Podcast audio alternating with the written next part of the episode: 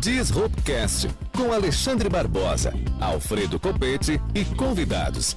Informações acessíveis sobre inovação, tecnologia e direito em um formato dinâmico e simples. Disruptcast está no ar. Olá, meus amigos e minhas amigas. Muito boa noite. Estamos hoje com mais uma edição do Disruptcast, hoje com o nosso convidado, querido amigo Jurandir Partizianello, esse italianaço que está aqui na minha frente, vai falar de um sistema de inovação, de ecossistema de inovação que ele visitou em Israel, né? algo bastante, estava me contando aqui, bastante uh, salutar, uma coisa impressionante, me falou, mas ele disse, não me conta ainda, Jura, porque a gente vai falar isso, disso no ar, né? Vamos falar no, no, no Disruptcast. Então, muito boa noite, é uma honra tê-lo aqui conosco. É, nos fale um pouco sobre esse ecossistema de Israel, por favor. É, primeiro, boa noite, Alfredo Copete, meu amigo pessoal, é, um semeador da expansão do conhecimento jurídico, da ciência aqui no oeste do Paraná, junto com o nosso amigo também iluminador desse caminho do conhecimento, Alexandre Barbosa. Doutora Silvia, nossa mestranda, brilhante advogada, nossa assistência aqui. E aos amigos ouvintes. Primeiro, parabenizar essa inovação do programa de mestrado em Direito da Univel. Um programa que vem já há alguns anos mostrando o seu impacto positivo nessa missão de transformar a sociedade através da pesquisa e do conhecimento. E com essa introdução agradeço o convite para esse bate-papo. E já inicio dizendo que ano passado, depois de nós termos é, é, entregue aí um mandato onde nos conhecemos, né, através da, da, da OAB. Exato, OAB. É, ali por junho, ag é, julho, agosto, fizemos, tive a oportunidade de visitar uma feira que um tio e um primo meu sempre falava na Alemanha, em Hannover, e comecei a minha pesquisa sobre a nova economia. Era um dos poucos advogados nessa, nessa missão e coloquei como meta pessoal todo ano e fazer uma missão empresarial. Ir para outro país, de preferência numa língua que, que eu não domine, para expandir a mente, expandir os horizontes, conhecer novas culturas e ter contato com o que está acontecendo no mundo. E claro. com essa e com essa vivência tivemos a oportunidade, estando participando aqui de, de desse movimento importante do associativismo, das entidades, né? Ali não só da OAB como da associação comercial é, e também desse sistema maravilhoso, inovador, que também conversando ontem com o Alcirota e com o Rainer, são os diretores, presidente e vice do programa Oeste de Desenvolvimento.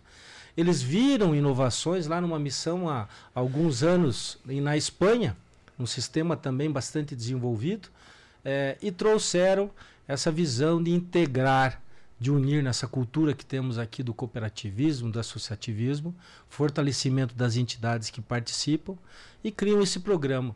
Além desse programa, nós temos um outro movimento muito importante, o qual eu agradeço também junto com o POD, que é o Iguaçu Vale, que já ah, teve aqui o Jadson, nosso líder, Jadson, o Hugo, claro. todos os demais integrantes, que então junto com o POD e o Sebrae o Augusto, ao qual também eu agradeço, o Ciro da SIC, é, idealizaram esta missão empresarial para Israel. O Jadson já tinha ido, falou, pessoal, vocês têm que ir. E o Carlos Guedes, da Nexus, claro, ele também é, é, do, do Sebrae, idealizaram esse programa. É um programa fantástico, ele acabou de lançar ontem, no encontro de quem participou da missão. Quem puder participar, se organiza, invista, são poucas vagas em que lideranças que querem conhecer esse ecossistema de inovação de Israel para ver o que, que podemos replicar aqui, ver o que, que nós estamos acertando, o que, que já temos de bom, o que, que podemos melhorar. É, e também como experiência pessoal, né? Porque afinal de contas, para nós chegarmos lá, nós ficamos dois dias em Dubai, que já é um choque é, de realização, como que é, aquele povo, né, os Emirates, conseguiram construir toda aquela cidade moderna, uma referência que recebe 14 milhões de pessoas, né? É porque existia lá atrás, em 15, 17 anos, existia lá atrás o que? A necessidade. Existia um, um, um cálculo de que o petróleo ia acabar. E eles tinham que investir em, em Outra fonte. uma fonte de renda. Então, falando de necessidade, a gente chega a Israel, que é o foco aqui, e através do Instituto de Liderança, onde nos recebeu, ficamos lá, nessa universidade, é, que recebe, ela é especializada nesse campo de qualificação de vários, várias áreas. É, tem lá o líder, um argentino, o Sérgio, é, o Gabriel, outro pessoal, e nos receberam dentro desse programa, no qual nós rodamos toda, todo o país de Israel é, e ficamos bastante impactados positivamente pela quantidade de obras, pelo foco em é, desenvolvimento e pesquisa, pela é, a quantidade de obras de centros de inovação tecnológica é, em todos os, os polos regionais é, no deserto. Né? Nós estamos falando num país que ele, ele não tem o solo que nós temos e praticamente toda a planta que existe lá ela é irrigada. E novamente nós falamos o quê? Por causa da necessidade. Então nós tivemos oportunidade é, de conhecer diversos é, centros tecnológicos, entidades governamentais de apoio e fomento a, a, ao desenvolvimento de startups, de inovação, de, de, novos negócios. Ah, mas o que, que é a inovação? Né? O que, que é a nova economia? É um movimento né, da sociedade, do mundo, né, em torno do de novas tecnologias focadas no desenvolvimento de soluções para qualquer necessidade humana, empresarial, é, que o mundo ambiental, que o mundo é, possuir. E através da nossa inteligência, através da pesquisa, através da ciência, é, se consegue produzir é, melhorias.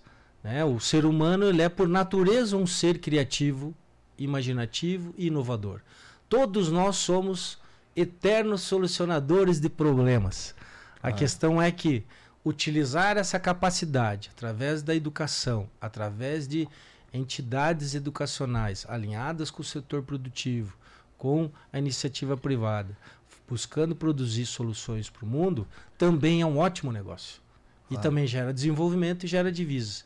E isso a gente teve oportunidade de encontrar lá é muito bacana, interessante. Bacana. E, claro, a gente sabe que os israelenses eles têm é, diversas, diversas é, compreensões é, do mundo diferentes às nossas, né? do, do mundo, digamos assim, ocidental, né? melhor dizendo.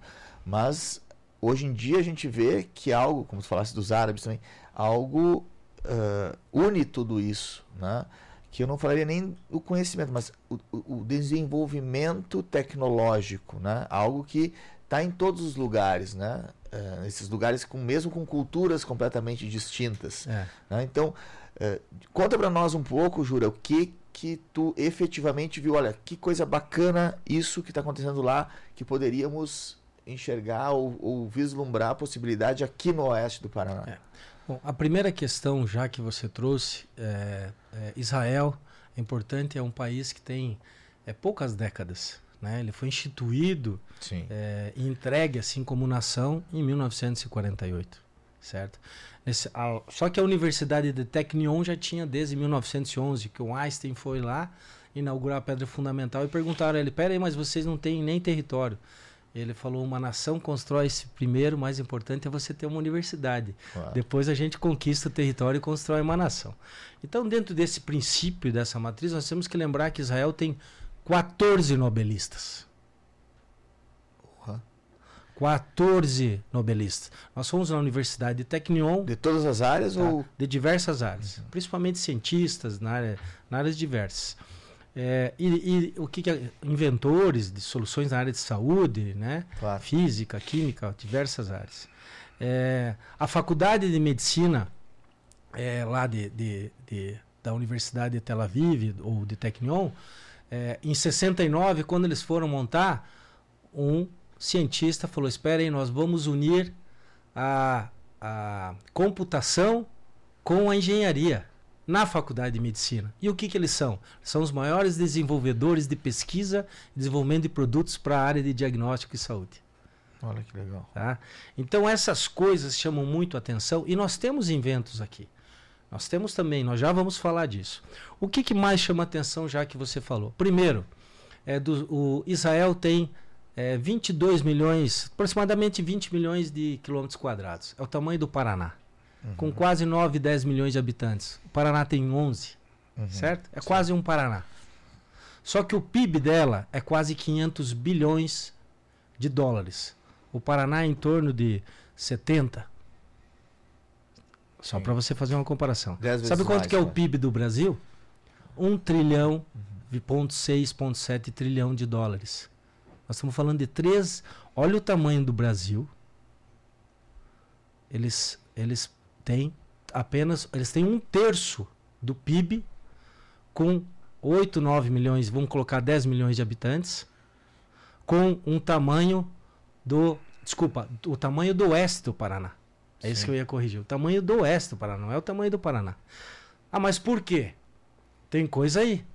E é isso que chama a nossa atenção. É isso que nós temos que sair da zona, nossa zona de conforto e fazer o dever de casa que outros países fizeram, que é conhecer outras culturas, aprender uns com, uns com os outros. E você foi diretamente ao ponto.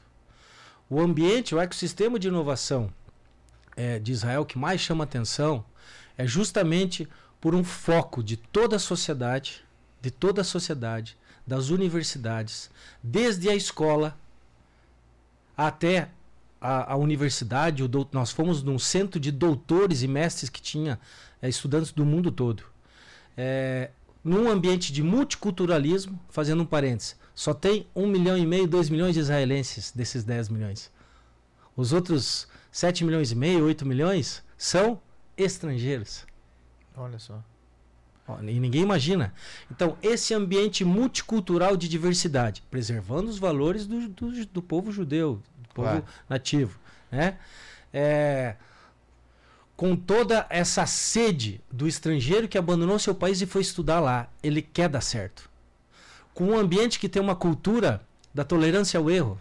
Nós estávamos ontem conversando, o Murilo, o mais jovem que foi na, na missão, que tem uma startup aqui no, no campo de, de é, da administração de RH e registros eletrônicos, bem interessante. Estava lá lembrando. Sabe o que, que eles têm um festival lá? Festival do Fracasso. Sabia, Silvia? Festival do Fracasso. O que, que é isso? Empresários que erraram vão falar dos seus erros. Claro. Porque qual é a melhor coisa do que o erro? Não é o julgamento ou a punição. Não. É o aprendizado, é aprendizado que ele traz. Sem dúvida. Então lá você tem, por exemplo, o governo, as universidades, é, com essa cultura de tolerância ao erro, multiculturalismo. Outro aspecto importantíssimo, visão global. Você tem todo o território Líbano, Cisjordânia, é, Egito, vários países ali no, no território, entre aspas, adversários, com problemas territoriais. É, e aí você tem o quê? A necessidade da criança nascer, desde o ensino fundamental é, e a escola, incutir um mindset, uma mentalidade de prestar serviços para o mundo. E não só pensar localmente. Pensa localmente pensa no povo. É muito forte a cidadania lá. Eles preservam muitos valores lá, as liberdades. Mas ele cria já uma visão, você vai prestar soluções globais. Esse é um primeiro aspecto, até deixei aqui numa, numa anotação, é um aspecto relevante. O outro aspecto relevante que ele é, é do ponto de vista de uma visão pacifista questionável, mas do ponto de vista da necessidade deles, acabou gerando evolução no aspecto tecnológico, é a questão da indústria de defesa. A indústria de defesa deles é de ponta, é, segurança cibernética, é, transmissão, armazenagem, é, cibersegurança, N, N questões. Né? Tem lá o Domo, que é uma rede de, de proteção antimíssil, e a questão do serviço militar. Cedo, 17, 18 anos, homens e mulheres para estarem à disposição caso haja uma guerra. Só que não é um ser. Nós temos um bom. Eu, eu conheci aqui o general aqui, ele contando. Nós temos, é que nós não conhecemos às vezes o que é, é o, a quantidade de cursos que as Forças Armadas produzem e o ah. quanto eles estudam. Até falta até mais integração, talvez. Mas lá a sociedade é integrada com o exército. E eles têm na cultura, como eles vivem nesse barril de pólvora, é, uma, uma visão é, de, de todos participarem, estarem preparados. Se alguém ataca, tem uma resposta é, ofensiva rápida e para ninguém mais, vamos dizer, se meter com eles. Então é uma coisa que veio de culturas anteriores, mas essa indústria acaba gerando o quê? Sendo um ambiente onde o jovem vai ter aula lá. Gestão, liderança. Isso, um VC, um Venture Capital, é, ele é, que um brasileiro que foi para lá contou que, do filho dele que foi para o exército. A maturidade, planejamento, é, tomada de decisões, é, lidar com pressão, trabalho em equipe. Eles então acabam desenvolvimento, é, é, relacionamento com tecnologia, né? Radar, tanque, arma, segurança, é, sangue frio. Então, inteligência emocional. Tudo isso acaba o quê? Acaba fazendo com que o jovem, nessa fase ainda de maturação, ele participe disso e quando ele sai dali e vai para uma faculdade, também tem a questão da inovação tecnológica ali no, no Exército. Também tem isso. Já vai produzindo uma cultura de inovação. Quando ele vai para a universidade, ele é estimulado a produzir startup, produzir soluções. As universidades, os professores, os alunos, pesquisadores tentam formar todos pesquisadores. Quem quer ser pesquisador tem estímulo, tem a, as universidades, para você ter uma ideia, tem metas de registro de patentes. Israel está no ranking, ela é a 16, salvo, salvo engano, em registro de patentes no mundo. Nós estamos lá por 56 de, de, de inovação. Mas ela é uma das que mais tem startup per, per capita do mundo. Né? É a nação, é start, Startup Nation. É, e por quê? Aí entra o aspecto aqui de nós estarmos uma universidade, estarmos num veículo de comunicação, é importante ressaltar. O estímulo ao desenvolvimento do capital humano de qualidade. Um processo educacional que diga, voa, produza o impossível. Não tenha medo. Se você errar, nós estamos aqui. Investimento do poder público nas universidades, se, se não der certo, não tem problema, isso vai nos levar a algum lugar. A ousadia, a coragem a criatividade. Então, tu pode dizer ambiente... então que daqueles 10 milhões de pessoas, né, 11 tu falasse, um milhão são um milhão e tanto, meio, dois meio, milhões são judeus. judeus que servem ao serviço militar e que não, e... os judeus parte não serve. A tua pergunta é interessante. Parte fica rezando. é boa. Mas isso é não é interessante claro. a cultura deles. Mais uns 40, 50% tem é, direitos é, a habitação, a, a auxílio, para preservar os, os costumes e a cultura deles. Nós fomos lá, fazendo um parênteses, quando nós fomos no final da viagem a Jerusalém, que é uma viagem cultural, histórica e também para quem tem conexão espiritual, assim que, que é, com essa questão do, do estudo do cristianismo é, e também para conhecer um pouco mais a cultura judaica, é fantástico conhecer. E lá você vê o que? Os homens rezando 8, 9 horas por dia lá no Muro das Lamentações, os jovens quatro, as mulheres com as crianças lá fora esperando. então, parte dos judeus são Desse... apoiados pelo Estado para isso. Outra parte não. Outra parte está integrada. O que, que é importante? Mas eu digo, essa parte dos judeus que servem o exército, obviamente são judeus. Não, parte dos judeus daí não servem o exército. Não, mas é que parte que é. serve? São judeus. Ah, quem e, é, possivelmente. E os. E, e tu falaste... Ou quem está lá? Aqui é o seguinte, é, a tua pergunta é importante. Lá? Não, quem está lá nasceu lá, porque você, o que acontece? Agora você tem o imigrante que foi lá e tem um filho do imigrante que, que mora lá. Ele vai servir. Claro. Ele vai servir. Por quê? Porque ele mora lá, possivelmente. Mas eu não tenho o dado exato disso. Claro. Não, mas, mas assim, é... as pessoas que vão morar lá, elas não estão vinculadas ao exército, mas há uma cultura de, de integração do exército é, com a sociedade. Claro, é isso de tá participação tá importante, de defesa, proteção, mas tem um dado importante que eu vou te dizer. O brasileiro que está oito anos lá, né, que tem esse, essa, essa empresa de fundo de investimentos, é, o filho dele, que, que na, é, nasceu aqui no Brasil e ele é, levou para lá, está no exército. Então eu acho que é meio que uma escolha, eu não sei se eu posso confirmar se é obrigatório. Mas eu digo todos integrados socialmente. Então eu digo, o judeu ou quem está vinculado ao exército age nessa integração, aprende a tecnologia a partir da, da questão de defesa. E quem não está lá vai em busca do conhecimento. Claro. O que, que, o, que, que o imigrante faz em Israel? Ele, ele vai atrás do conhecimento, vai atrás de descobertas científicas ou descobertas tecnológicas. É, eu qual, é, qual é a grande, é. qual é a grande, qual é, qual é o grande critério para se imigrar a Israel, já que tem um percentual alto de imigrantes?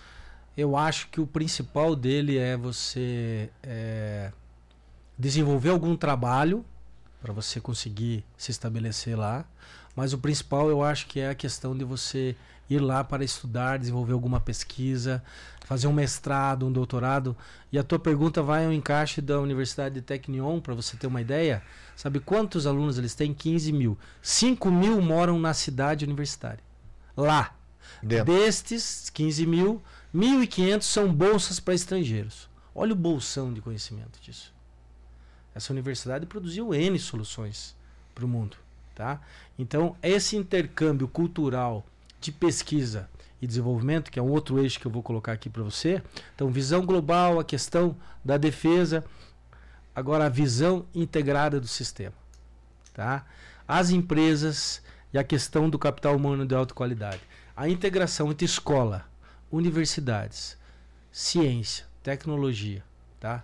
E a iniciativa privada do mundo é a fórmula que deu certo.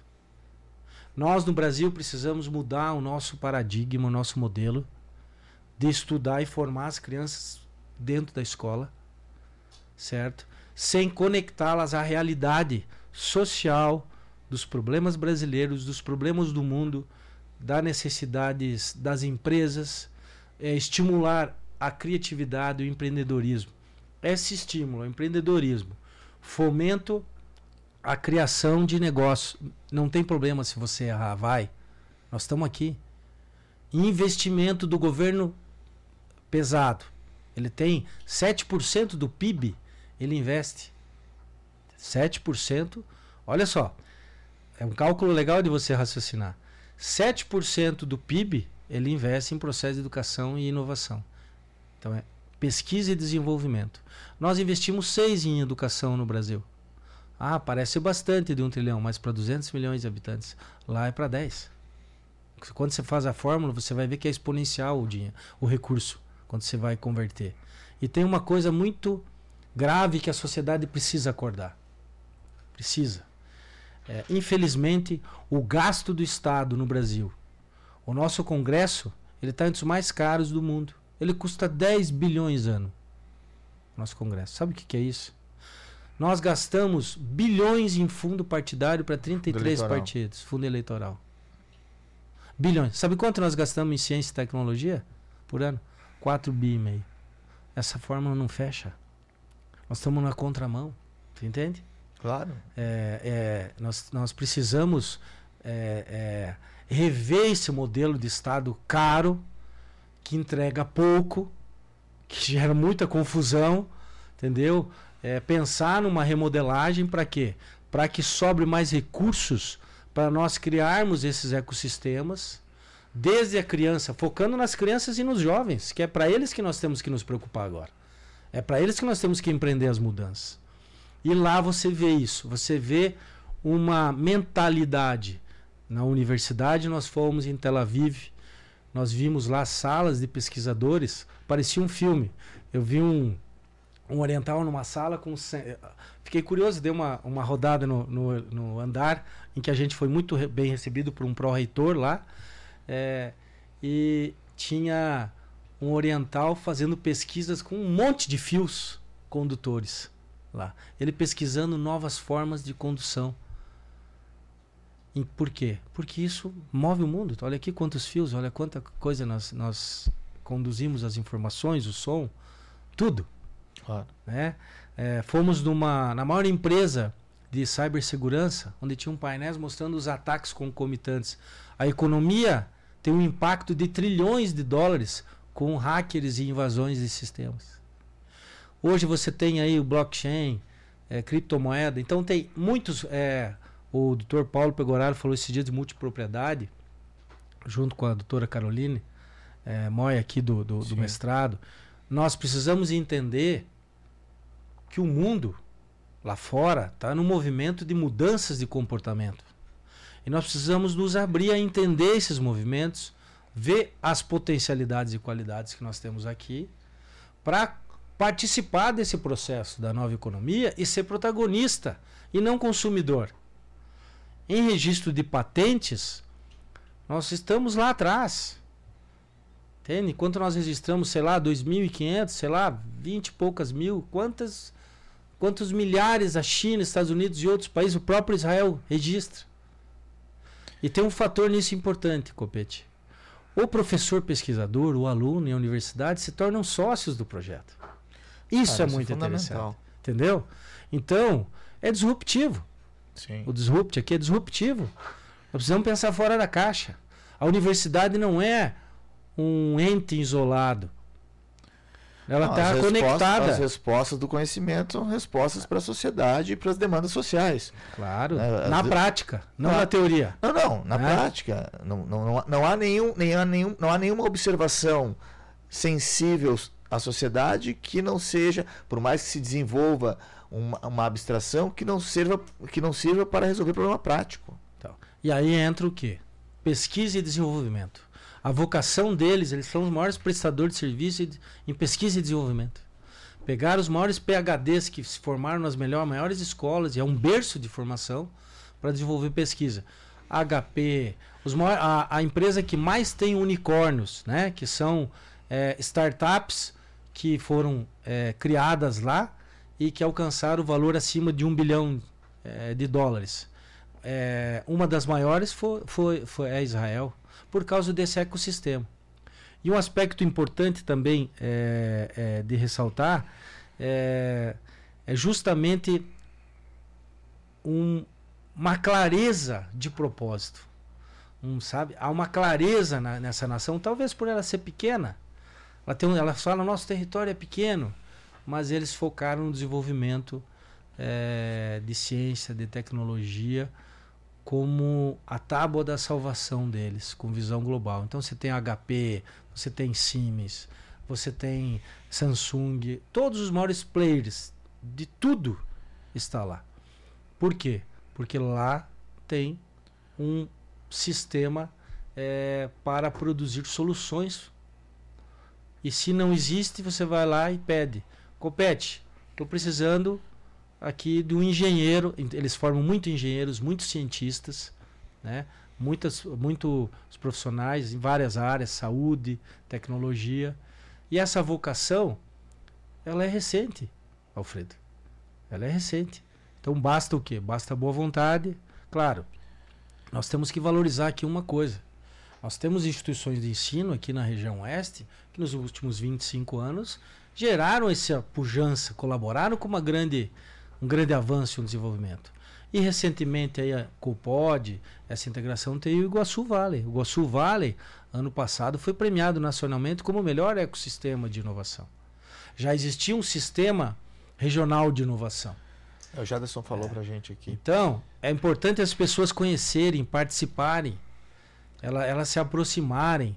Em suas cidades, esse sistema ele é regionalizado. Né? Você tem aqui a Fundetec. Quantas startups, quantas empresas boas, um abraço para o nosso amigo Alcione, que faz um brilhante trabalho e foi na missão. A gente nem tem noção. Então nós temos que também eliminar a síndrome do cachorro vira-lata, ver que tem coisas boas acontecendo fora, ver o que nós podemos fazer, mas nos valorizar e ver que tem muito invento no agro e muito invento no sistema cooperativismo industrial mas nós temos muito potencial de criar também para criar novos arranjos produtivos dentro da nova economia. É, há uma pesquisa que serão é, milhares de vagas já existem disponíveis não preenchidas no Brasil. É mais ou menos uma métrica assim. A cada 140 mil profissionais na área de inovação, tecnologia e TI que a demanda de mercado está necessitando, nós estamos formando apenas 50 ou 60. No mundo são milhares de vagas. Isso quando eu estava na Alemanha no passado, havia uma matéria sobre assim, 500 mil vagas para analista de sistemas e, e desenvolvedor e programador. Lá na Europa. No Brasil também. Porque o mundo está fazendo essa transição da digitalização. Isso já está impactando a vida do advogado há anos já. Né? As nossas relações elas já tiveram uma modificação no mundo do processo. E o mundo das empresas também. Então, eu acho muito relevante nós fazermos essa reflexão das nossas potencialidades, verificarmos que é importante esse intercâmbio. Essencial, você que é um pesquisador, como comentou um dia, ficava horas numa, numa biblioteca, é, na Itália estudando, desenvolvendo a tua pesquisa. Isso precisa ser valorizado no Brasil. Certo? A língua estrangeira é algo essencial. Nós vamos ter que aprimorar. Né? Não é possível que nos testes é, de rankings mundiais é, nós fiquemos para trás, apesar de você ter aquelas eminências pardas, aqueles jovens que ganham uma Olimpíada lá. Um aluno agora, acho que do Ceará, ganhou uma Olimpíada Mundial de Matemática. Então você tem lugares que funcionam. E aqui você tem um ecossistema inovador, lideranças com, com competência e qualidade, essa cultura do associativismo, e nós precisamos integrar cada vez mais escolas, universidades, é, com as empresas de desenvolvimento econômico e a integração com uma visão global. Eu acho que esse é um grande aprendizado e nós precisamos semear um ambiente para isso. É, isso precisa ser divulgado, na verdade, né? Porque é, parece que o, que o que me salta aos olhos são nesses, nesses lugares é que cada um faz sua carreira solo. Né? A indústria faz sua carreira solo, o conhecimento sua carreira solo, né? o conhecimento público, as universidades públicas a sua carreira solo e parece que nada é integrado. Né? Nós temos aqui na região, claro, né, falasse do Iguaçu Vale, do POD, né, tem a questão do Bioparque, né, que é um lugar de desenvolvimento de, de, com DETEC, temos o PTI. Pro, tem o PTI, tem a própria a, então, a Unioeste, já tem uma agência de inovação claro. com recursos, com editais para quem quer, tem projetos Nós estamos criando aqui então, no tá mestrado um centro de inovação tecnológica e de fantástico. compliance justamente para desenvolver pesquisas atreladas à inovação e ao compliance. É, claro, dentro da, da instituição do ensino, mas desvinculada da questão da educação. Nós queremos desenvolver pesquisa específica. Né? Excelente, Copete. Excelente. E é isso que nós estamos buscando. O Disrupt, por exemplo, o centro não foi, o centro está sendo criado, mas o Disrupt, que é esse programa que é para divulgação da disrupção, da inovação, ele é um produto desse centro. Né? Ele chegou antes, mas ele é um produto desse centro, por claro. exemplo. Claro. Não, isso é essencial. Por quê? Porque nós precisamos, quando você adquire é, informação, você precisa compartilhar. E enquanto você se conscientiza e desperta, você também precisa despertar, como diz o meu amigo Reni, né? E, e, cumprimentando, cumprimentando, e digo aqui que é muito importante uma missão dessa, Alfredo, pelas pessoas que você convive. Nós tivemos a oportunidade de conviver ali em 22, 23 pessoas de alto nível de qualidade e uns apre aprendemos muito juntos daqui da região. Então, é, essa qualidade, essa diversidade, nós temos, por exemplo, Marcos Pontes aqui. É um agricultor, é, trabalhou sempre multinacional na Volvo, veio para cá assumir a propriedade do pai mostrou para nós o modelo da gestão dele. Eu acho que ele é um dos agricultores gestores hoje mais inovadores que eu já é, verifiquei e que vai ser uma referência certamente para a região. Então nós precisamos iluminar as pessoas. Nós precisamos promover pessoas como você, o Alexandre, é, essas pessoas que estão à frente da idealização, é, abrindo caminho no processo de é, formação científica aplicada ao desenvolvimento humano, econômico e social, nós temos que valorizar. E isso nós vimos lá. Nós vimos os museus, os centros tecnológicos, é, você não via promoção de propaganda de coisas, você via propaganda de pessoas, claro. cientistas, de inovadores. Por quê? Porque nós precisamos desses referenciais. E, e um dia até estava aqui, salvo engano, o, o Alci, amigo que manda um abraço, com, conversando com um dos criadores lá da, da Embraer, que é uma referência. Que semana passada é, superou é, a Boeing em horas de voo nos Estados Unidos. Uma Olha empresa só. estatal brasileira. brasileira. Você vê, nós temos inovação aqui. Claro. Né? Então, você tem. Você, é, o que, que ele falou? O problema ainda do Brasil é que nós é, não aprendemos a valorizar os bons cientistas. A gente acaba, quando alguém se sobressai, a, a competição acaba queimando um ou outro e nós precisamos começar a preservar as boas, os bons líderes, as, os, os, aqueles que estão tentando fazer o bem e criar uma grande rede é, de integração dessas forças de realização de projetos que alavanquem o Oeste, o Paraná, o Brasil, nessa cultura de desenvolver as pessoas. Perfeito. Infelizmente não temos tempo para mais nada, meia hora, né, Deva, tá fluindo muito rápido.